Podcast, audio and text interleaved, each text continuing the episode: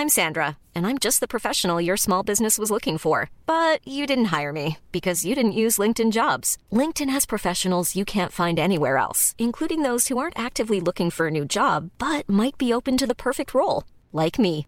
In a given month, over 70% of LinkedIn users don't visit other leading job sites. So if you're not looking on LinkedIn, you'll miss out on great candidates like Sandra. Start hiring professionals like a professional. Post your free job on linkedin.com/people today. Grand contrôle. Libre et curieux. Libre et curieux. Grande Flore Café. Hugues Robert. Bonsoir, bienvenue au Floor Café de ce 18 avril. Donc on est très heureux de vous parler à nouveau depuis euh, Grande Contrôle, où donc vient de s'installer euh, hier en fait euh, la librairie Caribe, dont, je vous ai souvent parlé dans cette émission, puisque euh, j'en viens. On en parlera davantage dans les semaines qui viennent. Aujourd'hui, on va démarrer un petit cycle d'émissions qui, j'espère, vous passionnera autant que nous, on se passionne à l'affaire, à propos d'édition et d'éditeurs. Donc on va recevoir pendant quelques semaines un ou plusieurs éditeurs sur le plateau pour parler de ce métier, de ce métier qui fascine, de ce métier qui bouge, euh, de ce métier qui a parfois une aura tout à fait fascinante et parfois une très mauvaise presse. Donc on essaiera d'en savoir un petit peu plus sur euh, ce qui se passe aujourd'hui dans l'édition contemporaine, comment ça se passe? Euh, ce qui bouge? Simplement, aujourd'hui, donc pour introduire un peu ce cycle, je voulais revenir non pas sur l'ensemble de l'histoire de l'édition, des gens l'ont fait de façon absolument passionnante et extrêmement intelligente, mais de revenir sur quelques figures effectivement qui ont su noter euh, des phénomènes qui ont trait à la nature même de l'édition, mais aussi aux évolutions qu'elle a euh, subies ou qu'elle a euh, accompagnées depuis, mettons, une trentaine d'années. Et je me référais à un travail qui est tout à fait accessible, euh, qui se lit comme un roman quasiment, qui est pourtant un ouvrage quasiment universitaire, euh, qui s'appelle L'industrie des lettres, qui est paru en 2009 chez, euh, euh, Flammarion et qui est de Olivier Besnard-Banqui. C'est un ouvrage très exhaustif qui traite avant tout des mutations de l'édition française entre, en gros, 1970 et 2010 enfin 2009. Euh, on y voit euh, un certain nombre de phénomènes dont on va re- reparler euh, ce soir. Et Olivier Besnard-Banqui cite abondamment donc une célébrité du monde des lettres, un, grand bonhomme, un, un grand monsieur, qui s'est éteint en 2013, qui est André Chiffrine. André Chiffrine euh, est peut-être un des éditeurs les plus connus hein, de, de cette deuxième moitié des, du XXe siècle. Euh, c'est quelqu'un qui venait lui-même d'une famille d'éditeurs, hein, puisque son, son père, enfin tout, tout enfant, donc il avait, avec sa famille, ils avaient dû fuir en 1941 euh, la France euh, où les lois vichistes euh, antisémites devenaient de plus en plus pénibles à vivre en attendant qu'elles de- deviennent carrément une antichambre de la mort. Euh, mais donc la famille Chiffrine était partie à New York et André, le, petit André, n'est jamais revenu en France en fait autrement qu'en villégiature ou, en euh, voyage. Euh, il est devenu en fait un éditeur américain. Alors son père était notamment le créateur de la collection La Pléiade, qui est une référence mondiale hein, en matière d'édition euh, euh, exhaustive, d'édition savante, hein, d'œuvres classiques ou moins classiques.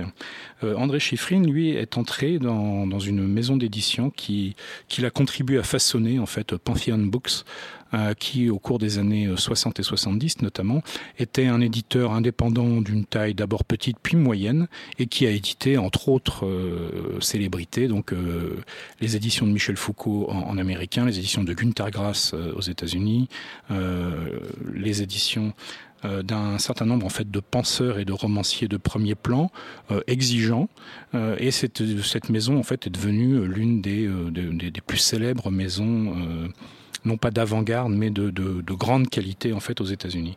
Et puis elle a été ensuite rachetée donc par un des monstres de l'édition mondiale, Random House, et euh, André Chiffrine a euh, vécu de l'intérieur en fait ce qui s'est passé en une dizaine d'années chez Pantheon Books quand euh, Random House a pris la main donc et que d'autres méthodes peu à peu se sont imposées. Et il raconte en fait tout ça, euh, André Chiffrine, sur le euh, au soir de sa vie en fait, alors qu'il est toujours éditeur, puisqu'après avoir euh, quitté peut-être pas avec perte et fracas, mais en tout cas pas en très très bons termes, Random House et son ancienne maison donc de Pantheon Books.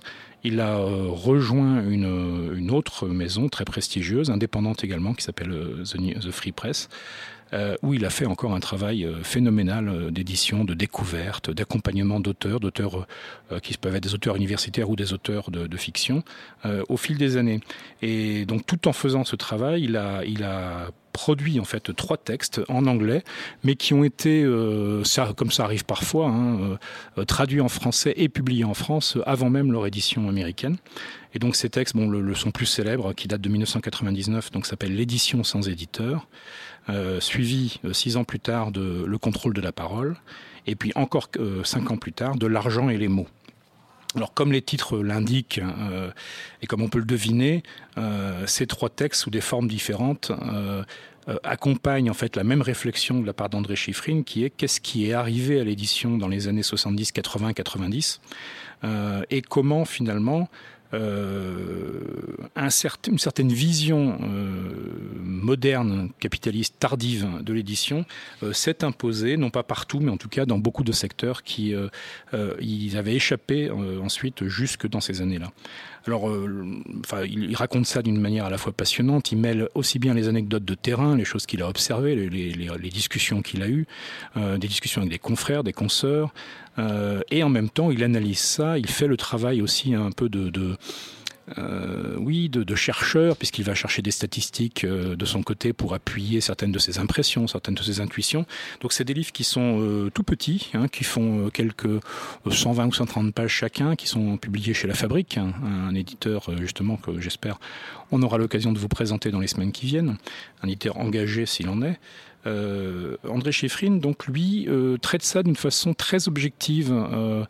Euh, avec effectivement un brin de nostalgie ou de mélancolie, mais pas de, colère. Il voit juste les, faits, et notamment donc cette irruption de plus en plus marquée, euh, y compris dans des terrains d'édition euh, donc savants ou exigeants, euh, de la rentabilité, des exigences de de ne faire, de ne produire en fait des livres que ou presque que euh, quand ils sont sûrs en fait euh, d'être rentables, voire très rentables. Et donc, euh, ça avait été observé par d'autres, mais il est peut-être celui qui l'a le plus systématisé hein, dans sa façon de, montrer que tout ça était quand même d'une certaine cohérence, que que c'était pas des accidents isolés, que c'était une, sorte de lame de fond un peu inexorable. Alors, on, viendra tout à l'heure et puis dans les semaines qui viennent sur le fait que la lame de fond, heureusement, n'est peut-être pas si inexorable que ça, sinon ça serait triste et, et on, arrêterait immédiatement de s'intéresser à la littérature.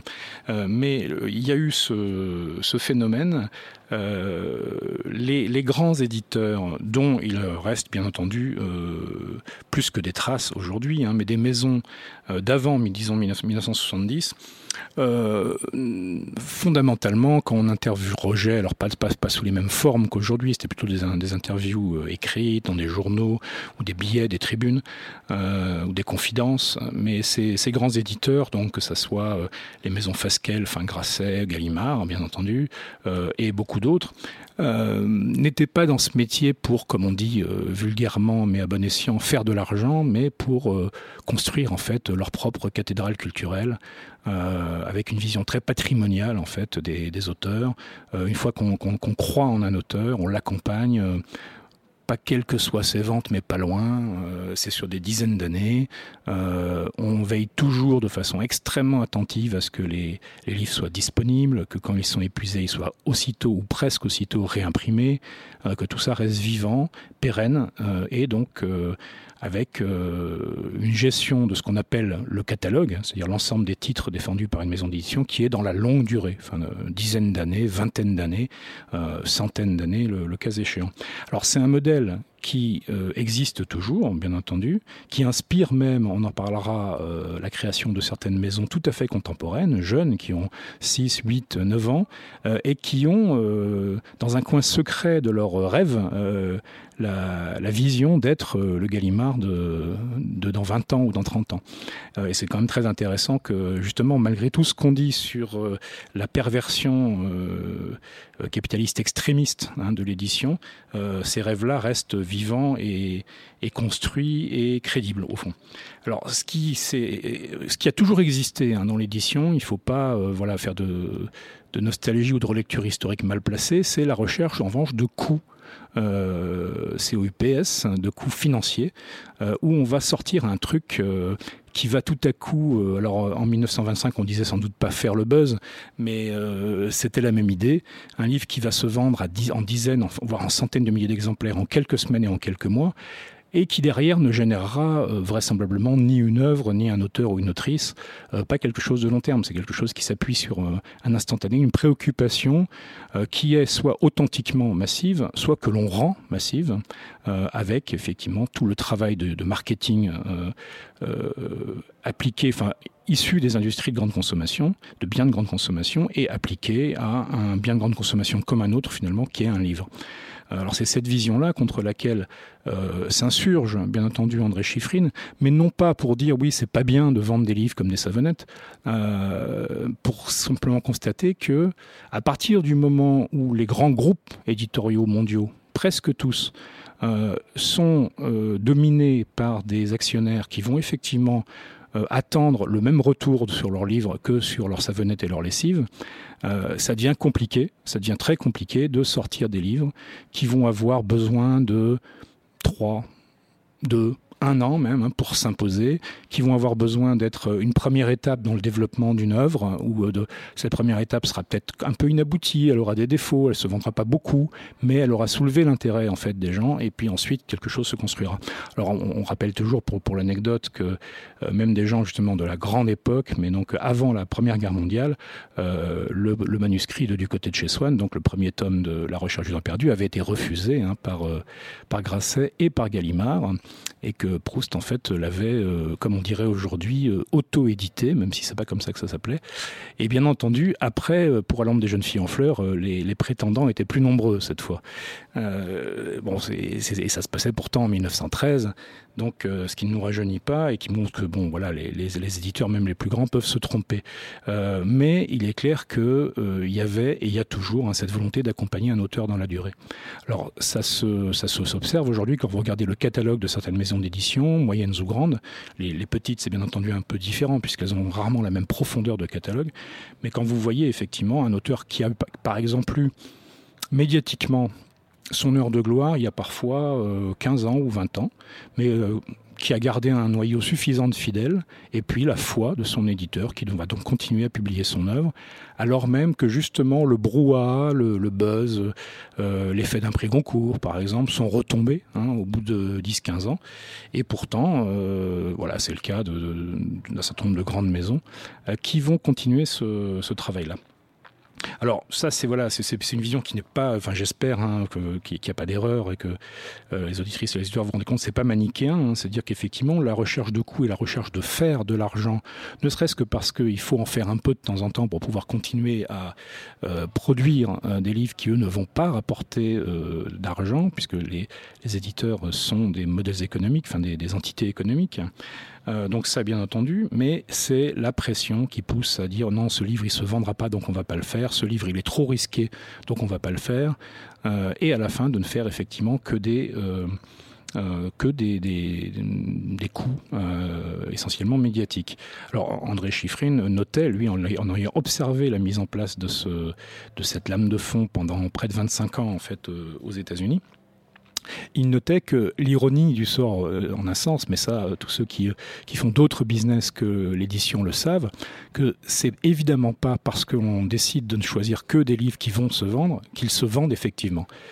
sinon, ce serait un peu trop facile. Et donc, il y a aussi des, des busts absolument phénoménaux dans ce domaine du, du coût, parce que, et bon, Chiffrine, mais là c'était très vrai aux États-Unis, mais je crois que ça l'est vrai aussi en France. Une des spécialités des grandes maisons euh, très marketing du type Random House, et il y en a d'autres en France, mais je donnerai pas les noms tout de suite, mais enfin, je pense que votre imagination fera le, travail, c'est de prendre euh, une personnalité politique de premier plan qui pense avoir quelque chose à dire euh, aux lectrices et aux lecteurs, de le faire travailler bien entendu avec un, un rewriter, voire quelqu'un qui va écrire à sa place, bon ça c'est classique, ou en tout cas qui va retravailler profondément la matière initiale, et puis ensuite d'en faire un best-seller.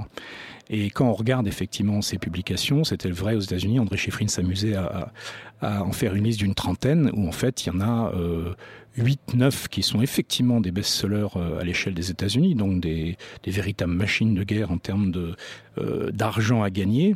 Et puis il y en a une vingtaine qui sont des, gouffres sans nom, euh, bien au-delà de ce qu'aurait coûté, au fond, aux finances de la maison mère, euh, un auteur débutant.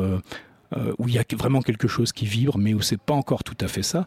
Pourquoi? Parce qu'un auteur débutant, euh, par définition, on va pas lui faire un gros avaloir. C'est-à-dire que on va pas lui offrir une fortune pour son livre. On va lui dire, écoutez, euh, hein, voilà un petit quelque chose parce qu'il faut bien vivre. Et puis, si le livre marche, eh ben, vous aurez évidemment vos, droits d'auteur. Euh, alors que quand c'est euh, une grande personnalité politique, on ne lui dit pas ça, on lui dit au contraire, venez le faire chez nous plutôt qu'avec le vilain concurrent et on va vous payer euh, 100 000, 200 000 euros d'avance. Et là, dès que les chiffres de vente ne sont pas atteints, et ben c'est effectivement un vrai bouillon pour ces maisons. Donc, qui joue à un jeu en fait de rentabilisation financière, mais il ne faut pas s'imaginer qu'elle le joue bien. Euh, c'est euh, et bon, les, gens curieux qui voudraient vraiment regarder les, comptes sur plusieurs dizaines d'années des grands groupes en fait d'éditions mondiaux euh, verront qu'effectivement, et pour parler un peu vulgairement, c'est pas non plus les champions du monde systématiquement. Ils font beaucoup d'erreurs. D'où voilà ce qu'observe l'observateur un peu un peu vilain qui va dire bah, si c'est à la fin pour faire de toute façon un, travail moyen, y compris en termes de rentabilité financière, pourquoi ne pas revenir finalement aux sources du métier qui était de publier des, textes intéressants et non pas sur des spéculations euh, ça va se vendre par camion ou ça va se vendre par camionnette ou ça va se vendre simplement par trottinette mais de dire euh, non parce que c'est bien et parce qu'on pense que ça a un public et que ce public ça prendra peut-être un peu de temps pour le trouver ou pas d'ailleurs. Il y a aussi des, des succès euh, instantané. Euh, et euh, bon, on, on a parlé une autre fois, enfin sur la mécanique des prix littéraires, les prix littéraires qui sont soit des accélérateurs, soit au contraire un peu parfois des coups d'arrêt dans, dans certaines carrières d'auteurs. Et on, on a vu tout ces 40 dernières années. Mais en tout cas, euh, voilà, il y a, a aujourd'hui plusieurs conceptions de, de, de, du métier d'édition. Euh, soumis à cette lame de fond donc dont André Chiffrine dans ses trois petits livres que je vous recommande vivement euh, a su être probablement l'observateur le, plus attentif le plus alerte de, ce qui se passait. Euh, mais après la pause musicale on va euh, revenir en fait et pour introduire nos futurs invités des semaines qui viennent revenir sur finalement qu'apporte un éditeur et pourquoi justement il y a ces enjeux et ces évolutions qui se passent autour d'un métier euh, qui n'est pas toujours facile à appréhender tant ces, dimensions sont beaucoup plus nombreuses qu'on ne croit en général. Mais on va quand même écouter euh, de la musique euh, qui n'est pas directement liée à l'édition mais qui a un petit côté balkanique assez plaisant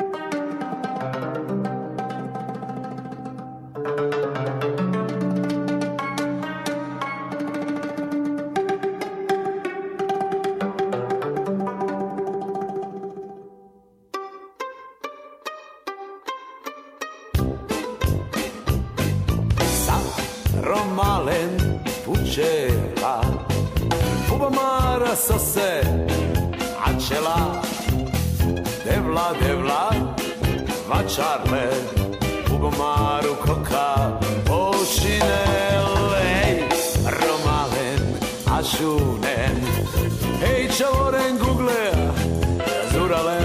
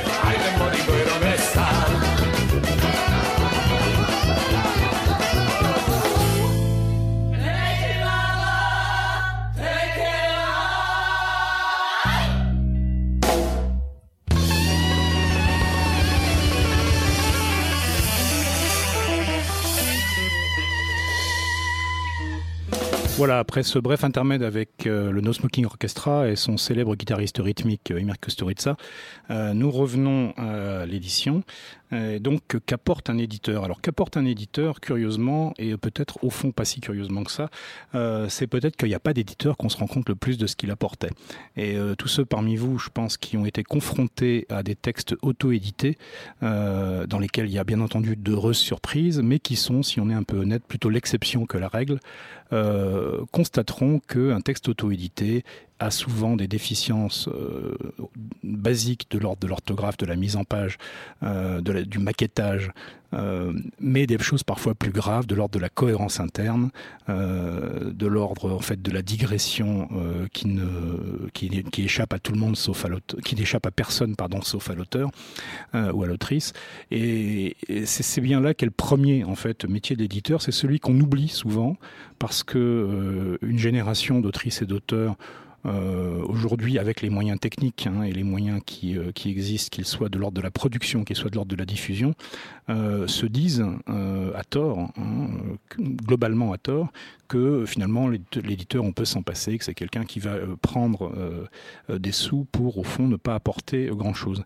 mais la plupart des personnes qui sont passées par là savent que ce n'est pas le cas.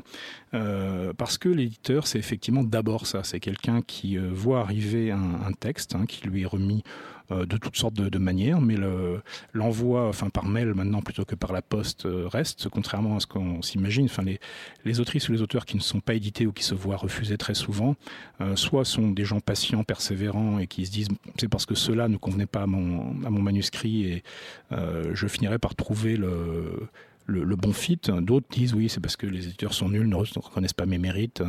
Euh, et en fait, ils sont tous un peu, euh, ils ne travaillent que par copinage. Euh, et ça, pour, vous, pouvoir vous parler, de même du point de vue d'une librairie, hein, un peu de l'intérieur de l'industrie, c'est évidemment complètement faux. Ce qui ne veut pas dire qu'il n'y a pas de copinage, mais que c'est plutôt l'exception que la règle, contrairement à ce que donc les écrivains frustrés des refus s'imaginent. Non, le, beaucoup, beaucoup de, textes édités, euh, y compris de textes ensuite couronnés par des grands prix, euh, viennent en fait par la poste ou par euh, courrier électronique. Euh, donc ça c'est la première chose. Ensuite, euh, il y a effectivement plusieurs façons de travailler un, texte avec le- avec l'auteur. Certains éditeurs sont très interventionnistes. Alors pour le meilleur et pour le pire, euh, l'anecdote peut-être la plus célèbre dans ce domaine euh, concerne Raymond Carver.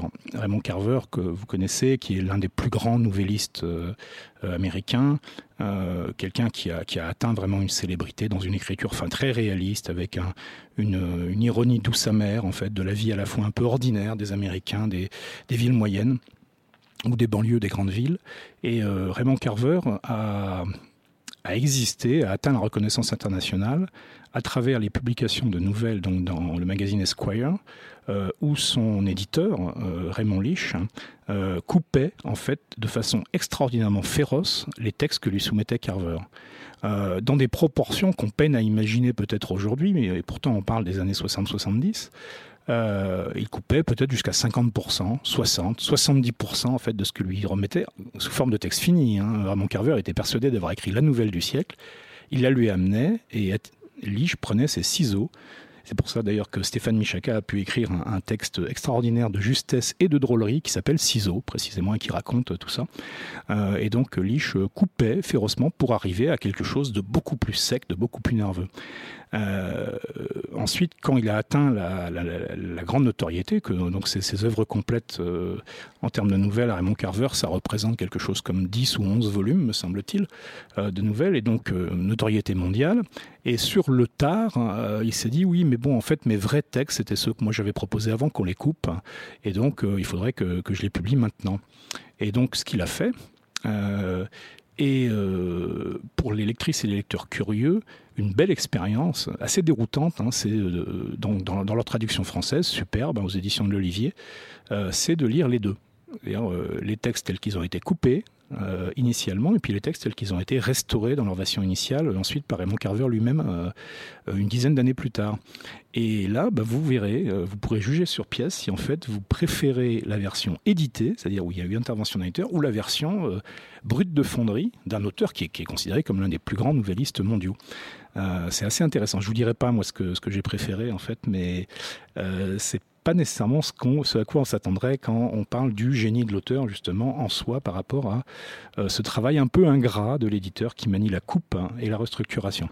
Alors bien entendu, euh, en poussant ça trop loin, on arriverait à un travail de fabrique, hein, de fabrication, euh, où l'auteur n'amène plus qu'une espèce de matériau, matière première un peu vague, et où derrière il y a des règles de fabrication qui, s'imposeraient.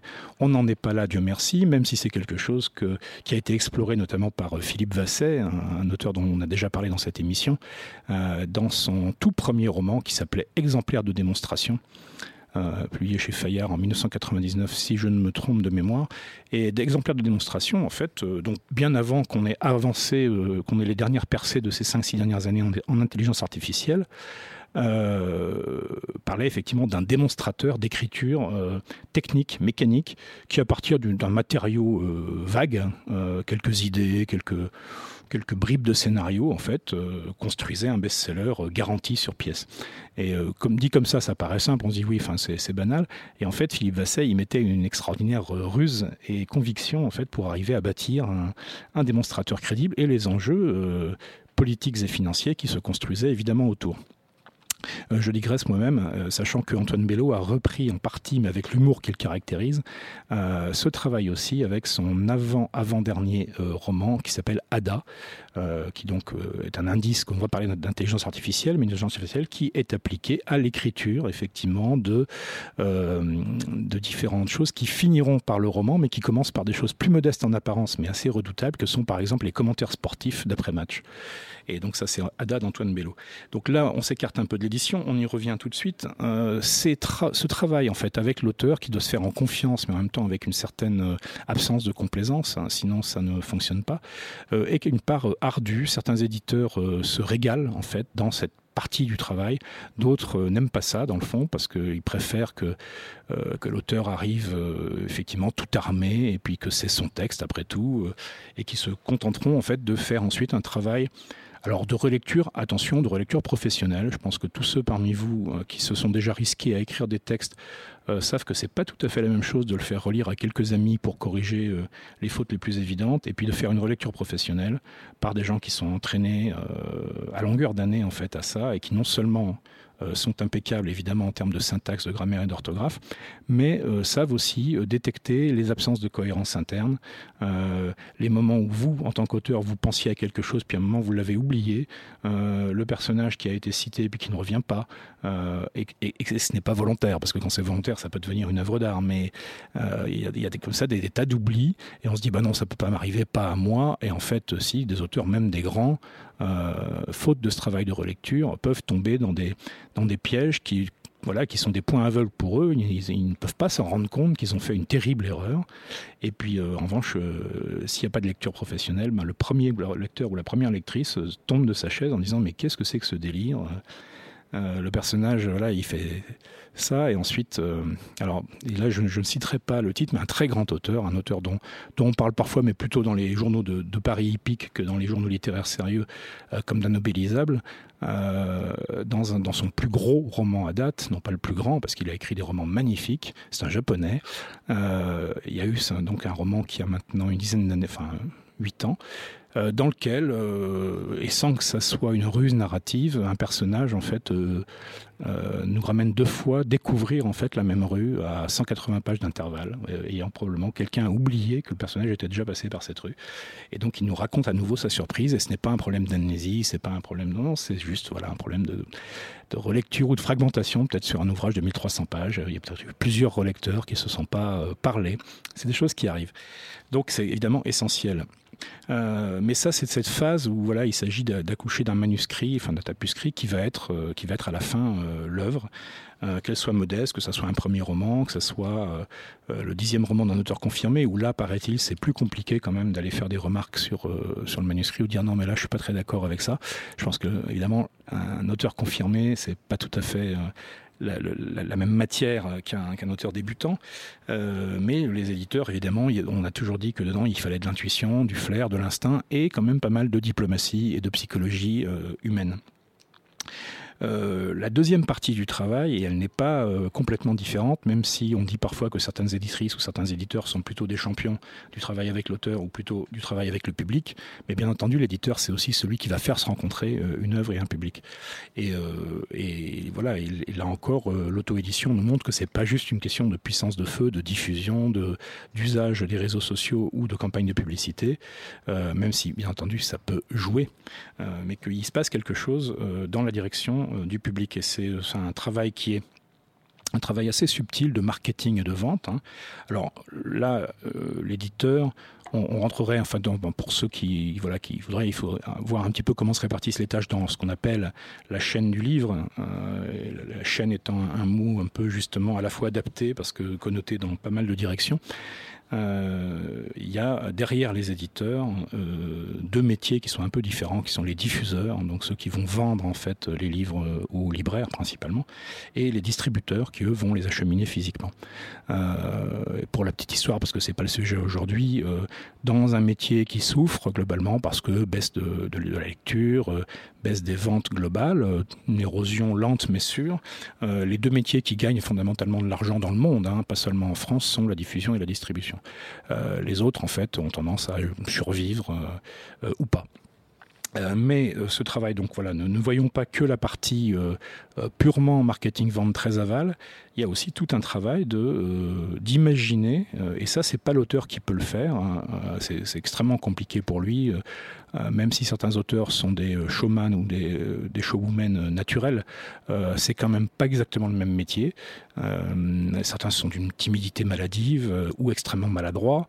Donc euh, aller faire directement leur promotion sans que voilà, l'éditeur ait joué ce rôle, c'est-à-dire dire ça va intéresser plutôt un, certain type de public, ça va intéresser tel critique, tel libraire, tel et donc de faire tout ce tout ce travail assez fin de, de recherche des relais, euh, des influenceurs, euh, des canaux de distribution les plus adaptés, euh, qui euh, qui fait bien souvent la différence entre un un, échec en tout cas commercial et un, succès, même si à la fin, euh, comme on le disait tout à l'heure, s'il y avait une, martingale ou une recette sûre pour prédire le succès, dans ce domaine comme dans d'autres domaines artistiques, euh, effectivement, il y aurait pas mal de, métiers qui disparaîtraient instantanément pour tout confier à notre ami l'ordinateur. Euh, donc voilà, ce que je vous propose, c'est que dans les semaines qui viennent, donc sur cette antenne, au Ground Floor Café de Ground Control, euh, on rencontre en fait un certain nombre d'éditeurs, alors des petits, des moyens, ceux qui font le métier depuis 20 ans, ceux d'autres qui le font depuis 3 ans, et qu'ils nous parlent un petit peu justement de eux, comment voient leur métier aujourd'hui, ce qu'ils aiment, ce qu'ils aiment moins. Euh, et puis évidemment, on en profitera cette fois davantage qu'aujourd'hui pour parler de livres, c'est-à-dire les livres qu'ils éditent, leurs préférés.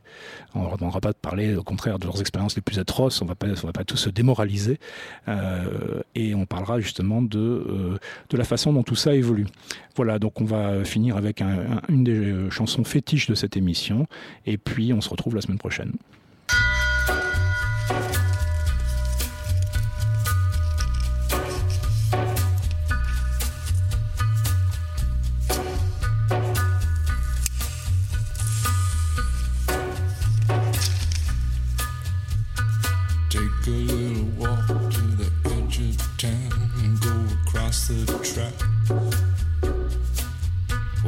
Viaduct looms like a bird of doom as it shifts and cracks.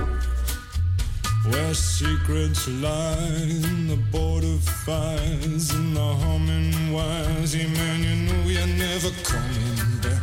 Across the square, across the bridge, past the mills, past the stacks.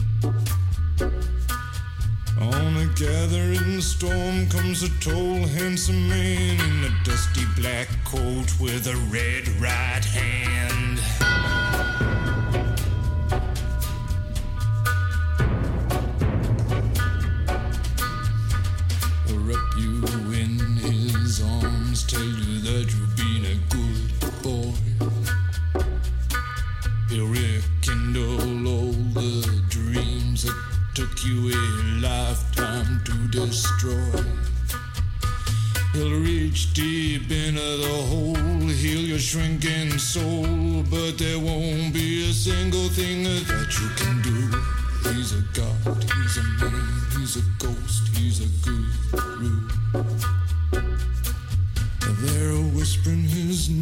Through this disappearing land, but hidden in his coat is a red right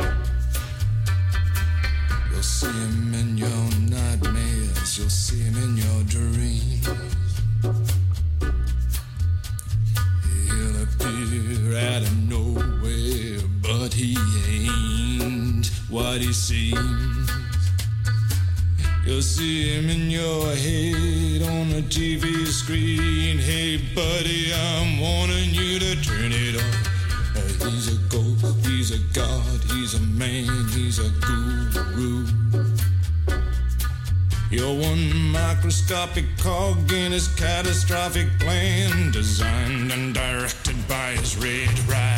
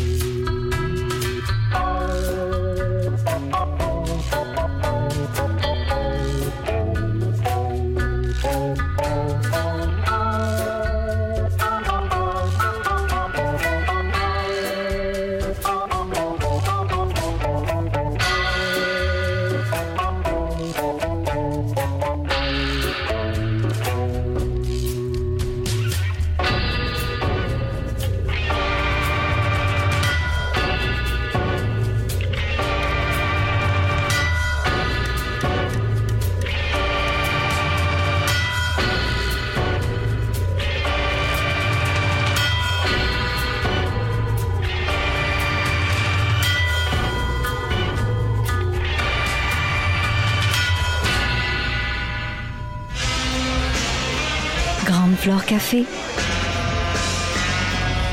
Hugues Robert. Grand contrôle. Libre et curieux. Libre et curieux.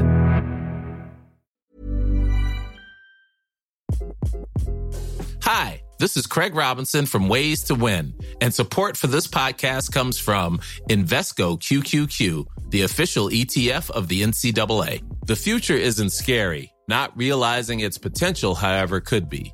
Just like on the recruiting trail, I've seen potential come in many forms as a coach. Learn more at Invesco.com slash QQQ. Let's rethink possibility. Invesco Distributors, Inc.